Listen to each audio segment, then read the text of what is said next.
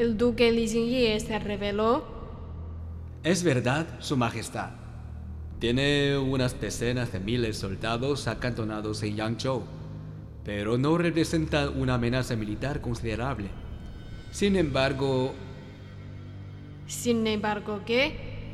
Dime, un edicto que emitieron los rebeldes contra el imperio ahora se difunde por todas partes y ha perjudicado seriamente la reputación de Su Majestad. ¿verdad?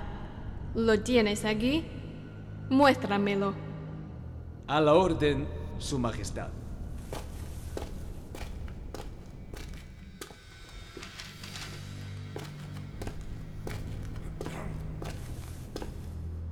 En el harén envidiaba a otras concubinas.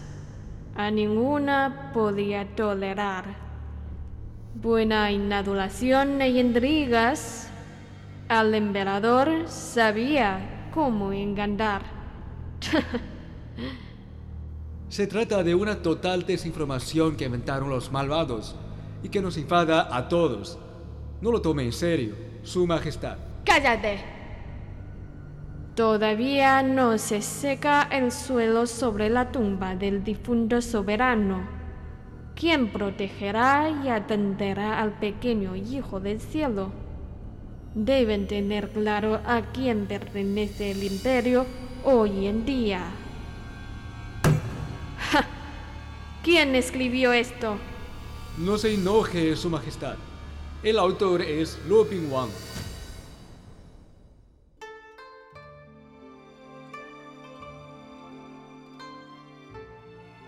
Descubra los poetas chinos más distinguidos y las historias que esconden entre sus versos. Más allá de los poemas, una producción de Onda China.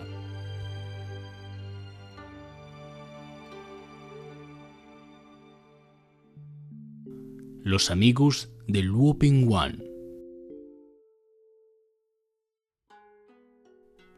Partiendo del clásico de poesía y las elegías de Chu del periodo de primavera y otoño, la poesía clásica de China siguió evolucionando durante las siguientes épocas, las dinastías Han del oeste y del este, el periodo de los tres reinos, las dinastías Qin del oeste y del este, y las dinastías meridionales y septentrionales.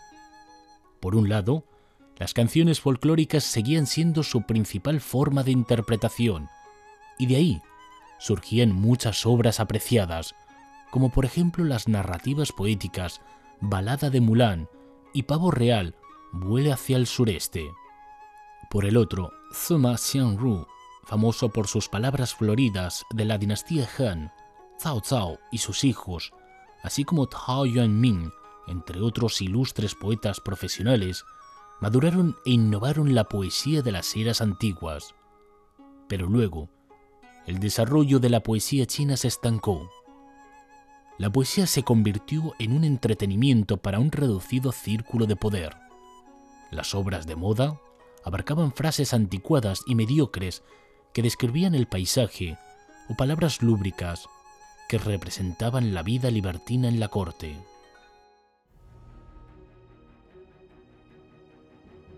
No obstante, la historia china vería pronto el surgimiento de otro imperio unificado y poderoso después de la dinastía Han, y la poesía china alcanzaría su apogeo.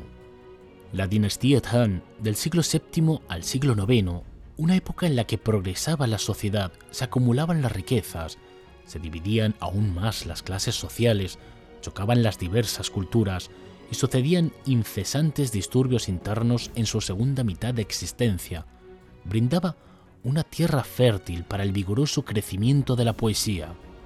De la noche a la mañana, diversos géneros y estilos se establecieron, incontables temas aparecieron, distintos conceptos compitieron, innumerables obras magníficas se crearon y miles de poetas talentosos iluminaron el cielo como las estrellas de la Vía Láctea. Y toda esa historia empezó con algunos jóvenes insensatos, Wang Po, Yang Qiong, Lu Zhaolin y Luo Pingwan, los cuatro eminentes de principios de la dinastía Han. Luo Pingwan, del que hablamos al comienzo del programa, nació en una familia humilde, pero gozaba de la reputación de un niño prodigio. Se dice que cuando tenía siete años, un huésped de su padre le puso a prueba señalándole los gansos en el estanque, como el tema de creación. La composición que entregó Luo Pingwan, Oda al ganso, no solo impresionó a todos los presentes, sino que también se convirtió en el primer poema clásico que aprenden casi todos los niños chinos. Ganso, oh ganso, curvas tu hermoso cuello y cantas al cielo. Tu abrigo de plumas blancas flota en el agua verde jade. Tus patas rojas agitan las ondas cristalinas en la superficie del lago.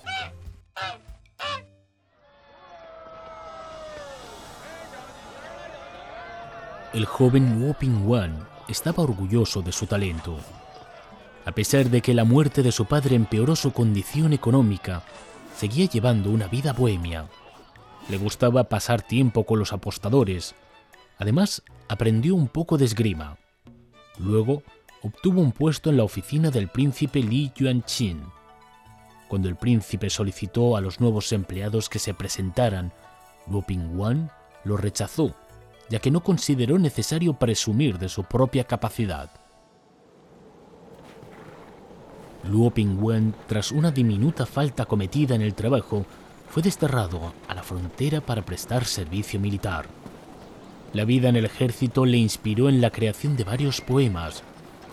Posteriormente, Luo Pingwen se desplazó a Sichuan para asumir un cargo de bajo rango, donde conoció a Lu Zhaolin, otro eminente que mencionaremos más tarde.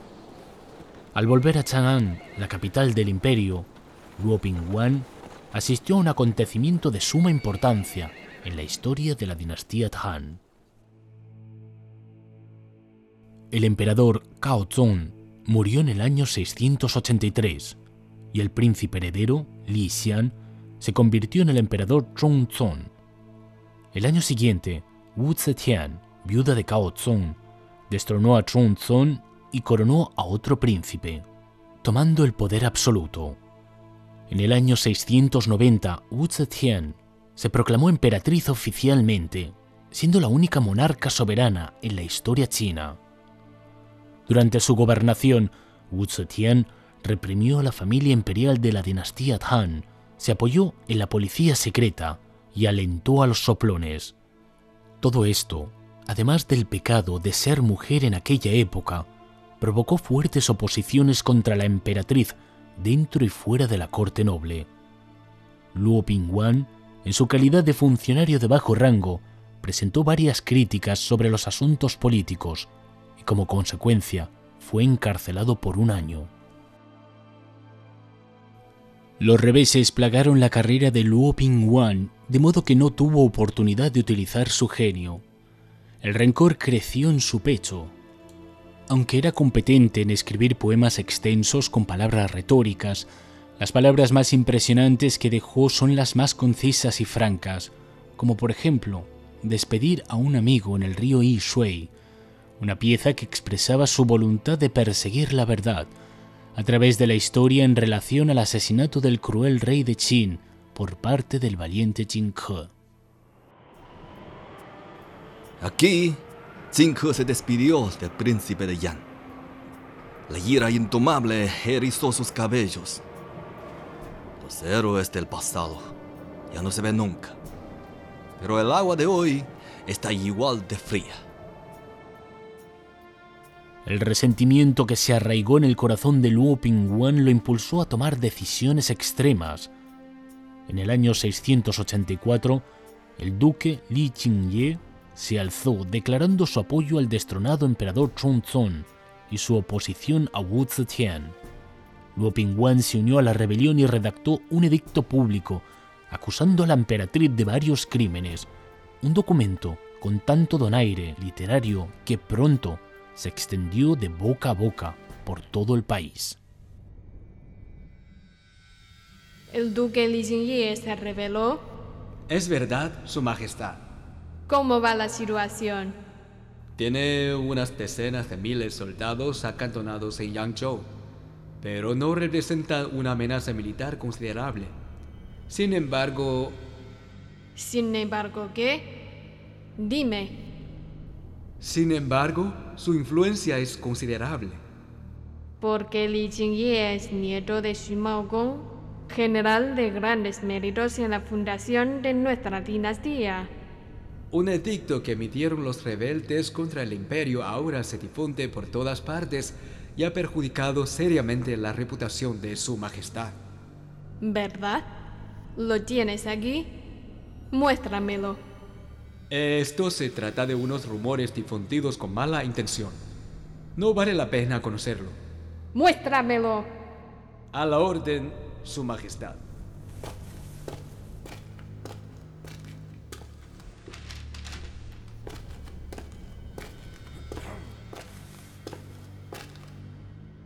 En el harén envidiaba a otras concubinas. A ninguna podía tolerar. Buena en adulación e intrigas, al emperador sabía cómo engañar. Se trata de una total desinformación que inventaron los malvados y que nos enfada a todos. No lo tome en serio, Su Majestad. ¡Cállate! Todavía no se seca el suelo sobre la tumba del difunto soberano. ¿Quién protegerá y atenderá al pequeño hijo del cielo? Deben tener claro a quién pertenece el imperio hoy en día. ¿Quién escribió esto? No se enoje, Su Majestad. El autor es Luo Bingwang, un secretario del ayuntamiento de Chang'an.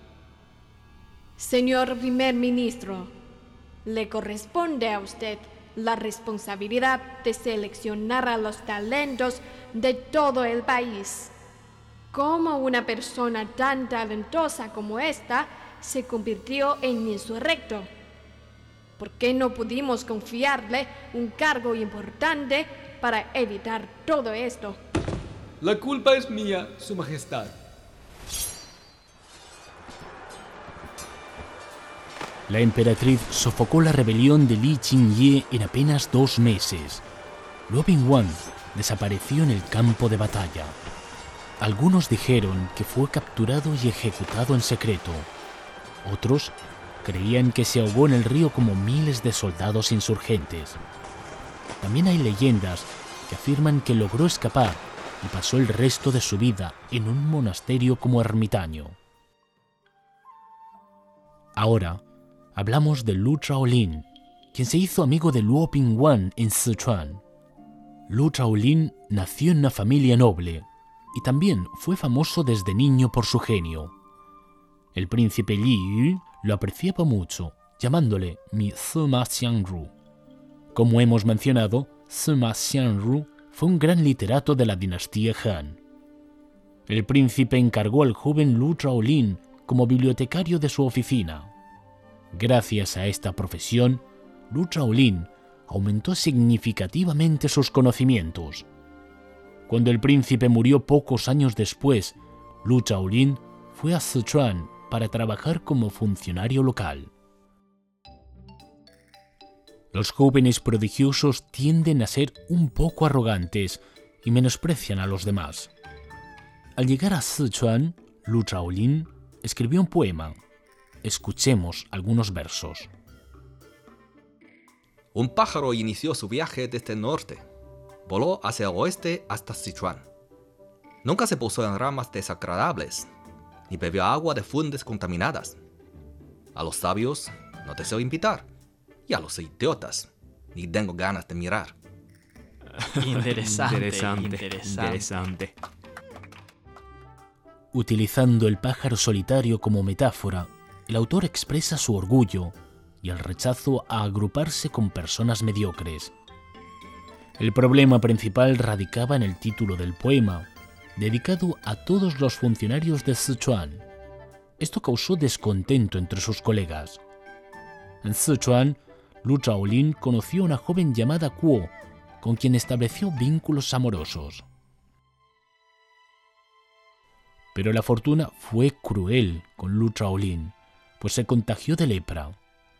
Al regresar a Chang'an, atormentado por el mal, creó la obra más espléndida de su vida, la nostálgica Chang'an, un poema de gran extensión que mostraba la prosperidad de la capital imperial y el placer sensual que aspiraban los jóvenes. Dime, ¿podremos montar el fénix tocando nuestras flautas para volar al cielo? ¿Podremos bailar día y noche, prodigando nuestra juventud en los mejores años? Si fuéramos un par de peces, sin remordimientos moriríamos. Si fuéramos patos mandarines, siendo inmortales, no ensalzaríamos.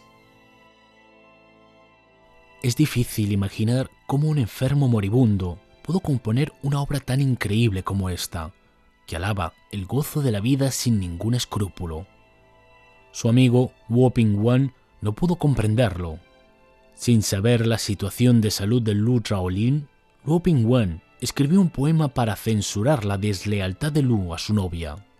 De hecho, Lu Traolin concentró toda su vitalidad en esta obra maestra, de manera que su cuerpo ya no fue capaz de mantenerle para reencontrarse con la señora Kuo, ni disfrutar de la prosperidad del imperio que estaba llegando.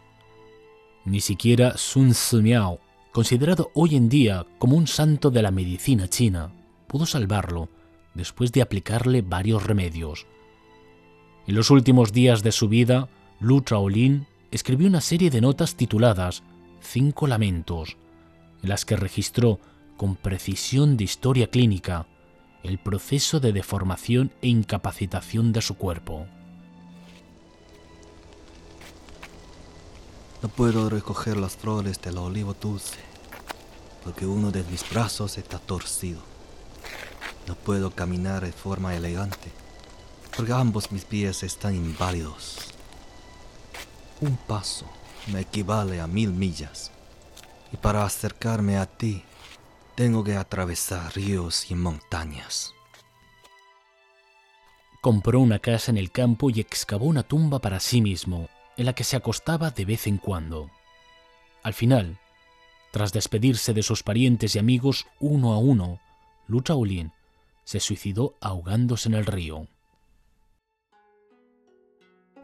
Luo Pingwen no fue el único amigo de Lu Chaolin en Sichuan. En el monte Xuanwu, Lu conoció a un joven llamado Wang Po, con quien inició una amistad cercana, y luego viajaron juntos durante mucho tiempo. No es sorprendente el hecho de que Wang Po fuera también un niño prodigioso. Luo Pingwen creó poemas a los siete años, mientras que Wang Po pudo señalar errores en los registros históricos a los diez años. El adolescente Wang Po hizo varios comentarios y propuestas políticas a las autoridades, los cuales llamaron la atención de algunos ministros e incluso del propio emperador. Así que a los 16 años se convirtió en el funcionario más joven designado por la corte en aquel entonces. Wang Po trabajaba en la oficina del príncipe Li Xian, hijo de Wu Zetian, había una diversión popular entre los jóvenes de la familia real, la pelea de gallos. Wang Po también participaba de esta tradición como compañero del príncipe Li Xian. Un día, impulsado por la atmósfera de la gallera, Wang Po compuso un ensayo titulado Declaración de guerra contra los gallos del príncipe Yin. Lo hizo para agradar a su jefe y aprovechando la oportunidad exhibir su capacidad literaria nunca pensó que provocaría un gran escándalo. Dos héroes no pueden coexistir en un mundo en paz. ¿Acaso la ventaja de un picotazo es digno de alabanza? ¿De qué se trata todo esto? ¡Talento malgastado! Calma, calma, Su Majestad. Los príncipes minan su voluntad sumiéndose en recreaciones. Po, como súbdito, no contuvo a su señor con consejos adecuados, sino que escribió esta basura con demagogias exageradas. Intenta meter cizañas en las relaciones entre mis hijos. Las disputas entre los hijos del soberano de un imperio siempre representaban un problema político muy delicado. Por ejemplo, el fundador de la dinastía Han, Li Shimin, no pudo ascender al trono hasta asesinar a sus dos hermanos. ¿Cómo podía el joven y orgulloso Wang Po comprender esta verdad? Así que fue despedido de la oficina del príncipe. Muy decepcionado, Wang Po decidió hacer un viaje para distraerse. Fue a Sichuan.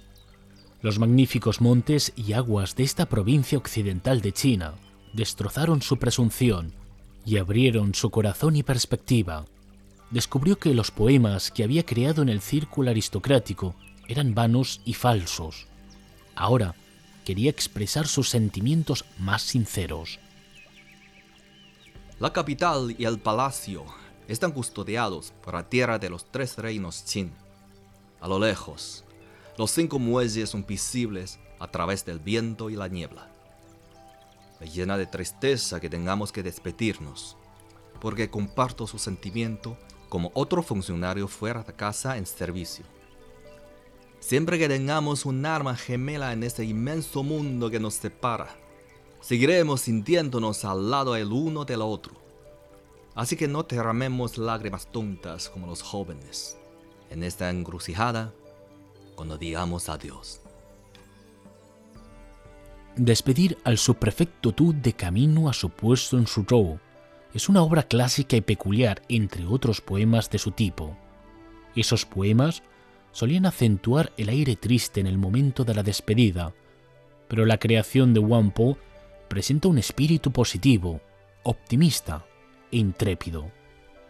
Siempre que tengamos un alma gemela en este inmenso mundo que nos separa, seguiremos sintiéndonos al lado el uno del otro. Es, hoy en día, uno de los versos más citados por los chinos en relación a la amistad. Además de este poema, la obra más famosa de Wang Po es Homenaje al pabellón Wan. Se dice que el gobernador local celebró un festín oficial para inaugurar el antiguo edificio reparado, en el que, como cortesía, invitó a los huéspedes a redactar un artículo de felicitación con la intención de presentar la obra de su yerno en esta ocasión. Nadie pensó que Wang Po, quien estaba presente, aceptaría el desafío e improvisaría este ensayo destacado, que describe el magnífico paisaje del pabellón y su alrededor, lamenta la suerte llena de percances del autor y explaya sus nobles aspiraciones. Un solitario pato silvestre vuela a lo largo del horizonte, donde resplandece los arreboles del atardecer. Las aguas otoñales emergen en el cielo sin frontera, donde se funden en un solo matiz. Se oye a los pescadores cantar las canciones del atardecer, y sus voces llegan hasta las orillas del lago Pengli. Incluso los gansos salvajes sienten el frío del sol poniente, y sus chillidos se desaparecen en la ribera sur del monte Hengshan. ¡Ay, qué maravilla! El talento de mi yerno es muy inferior al de este joven. El destino de Wang Po terminó de una forma bastante insólita. Un día, un criminal fugitivo al que conocía buscó asilo en su casa. Wang Po lo acogió al principio, pero se arrepintió más tarde. Así que decidió asesinarlo porque temía que se revelase el hecho de que había dado refugio a un fugitivo. Tras ser descubierto, el poeta fue condenado a muerte. Afortunadamente, recibió una amnistía. Afectado por este incidente, Wang Po no quiso seguir su carrera como funcionario gubernamental. Entonces, se embarcó rumbo al sur para visitar a su padre, trayecto en el que cayó al mar. Aunque lograron sacarlo del agua, Wang Po falleció con tan solo 26 años de edad. Coincidencias del destino. Tanto la muerte de Wang Po como las de Luo Pingwan y Lu Zhaolin estuvieron relacionadas con el agua. Solo nos queda Chang Jiong para completar las historias de los cuatro eminentes de principios de la dinastía Han. Creemos que no es necesario reiterar que Yang Qiong también tenía fama de ser extraordinario desde niño. Fue enviado a estudiar en la Biblioteca Imperial a los 10 años. Es curioso que Yang Qiong no tuviera interés por ser intelectual. En su poema de mayor renombre, siguiendo al ejército hasta la frontera, declaró que su voluntad era convertirse en guerrero. Los faros de sentidos transmitieron la arma al capital del oeste. Se nos llenó el corazón de un ardiente espíritu de lucha. Sosteniendo la tarja de mando, el general se despidió del palacio para dirigir a la caballería con armadura de hierro y sitiar la ciudad de Dragón. Las banderas del ejército se desaparecieron detrás de la cortina de nieves, mientras el ritmo de los tambores de batalla se alteró con los vientos aullantes.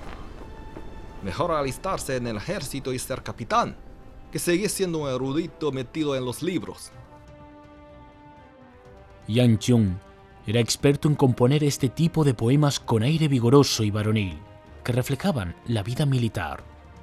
Su suerte resultó la mejor de entre los cuatro eminentes, solo que su carrera profesional se vio afectada dado que un primo suyo se comprometió en la rebelión de Li Jingye. Yang Chung fue también una persona altiva debido a su propio genio. Llamó a sus colegas asnos cubiertos de piel de chilín. Al oír el dicho de cuatro eminentes, manifestó: Es una vergüenza estar detrás de Wang Po en la clasificación. ¿De veras menospreciaba incluso a Wang Po? En los últimos años del siglo VII, de los cuatro, Yang Jun fue el único que sobrevivió. Recopiló las obras que Wang Po había dejado y redactó en lágrimas el prólogo de la selección, en donde elogió con las palabras más entusiastas a este prodigio literario, diciendo que todo el mundo quedó asombrado al conocer su talento. Recordó que la poesía de la época anterior fue ostentosa y débil, y que después del surgimiento de los nuevos poetas, representados por ellos cuatro, se deslucieron todas las magnificencias vanas y se destruyeron todas las decoraciones falsas. El futuro de la poesía sería vigoroso, abierto y prometedor, afirmó Yang Chung.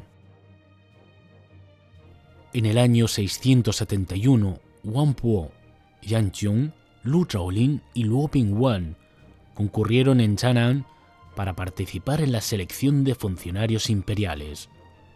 No tenemos constancia de si se reunieron, bebieron, compusieron poemas y conversaron sobre sus sueños. A continuación siguieron adelante hacia sus respectivos destinos. Talentosos e insensatos, características comunes en estos poetas. Todos alcanzaron su apogeo artístico desde jóvenes y pensaron que podrían aportar su capacidad personal al país mediante un importante puesto en el gobierno. Sin embargo, todos sus sueños se destrozaron en el intrincado sistema burocrático y las crueles luchas políticas, ya que nunca quisieron renunciar a su ingenuidad, franqueza y pertinacia. Quizá, en comparación con los poetas supernovas que trataremos en los próximos programas, los cuatro eminentes de principios de la dinastía Han fueron solo estrellas fugaces. No obstante, fueron pioneros que abrieron una era fenomenal. En la época anterior, la poesía clásica de China se sumió en estrechez y superficialidad, y su producción se redujo a una afición exclusiva de las personas de poder y de los monarcas. Los cuatro provocaron una enorme explosión que arrasó el viejo mundo y originó uno nuevo. A partir de entonces, tanto la calidad como la cantidad, así como la amplitud y la profundidad de la poesía china, alcanzaron un nivel sin precedentes, mientras los intelectuales apurados y los funcionarios de baja clase se convertían en los autores principales de la poesía. De esta forma, la poesía de la dinastía Han como uno de los episodios más relevantes de la historia literaria de China e incluso del mundo, subió a escena.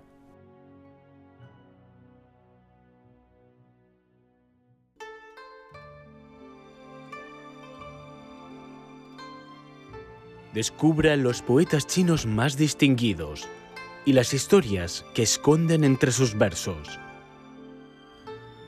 Más allá de los poemas, una producción de Onda China.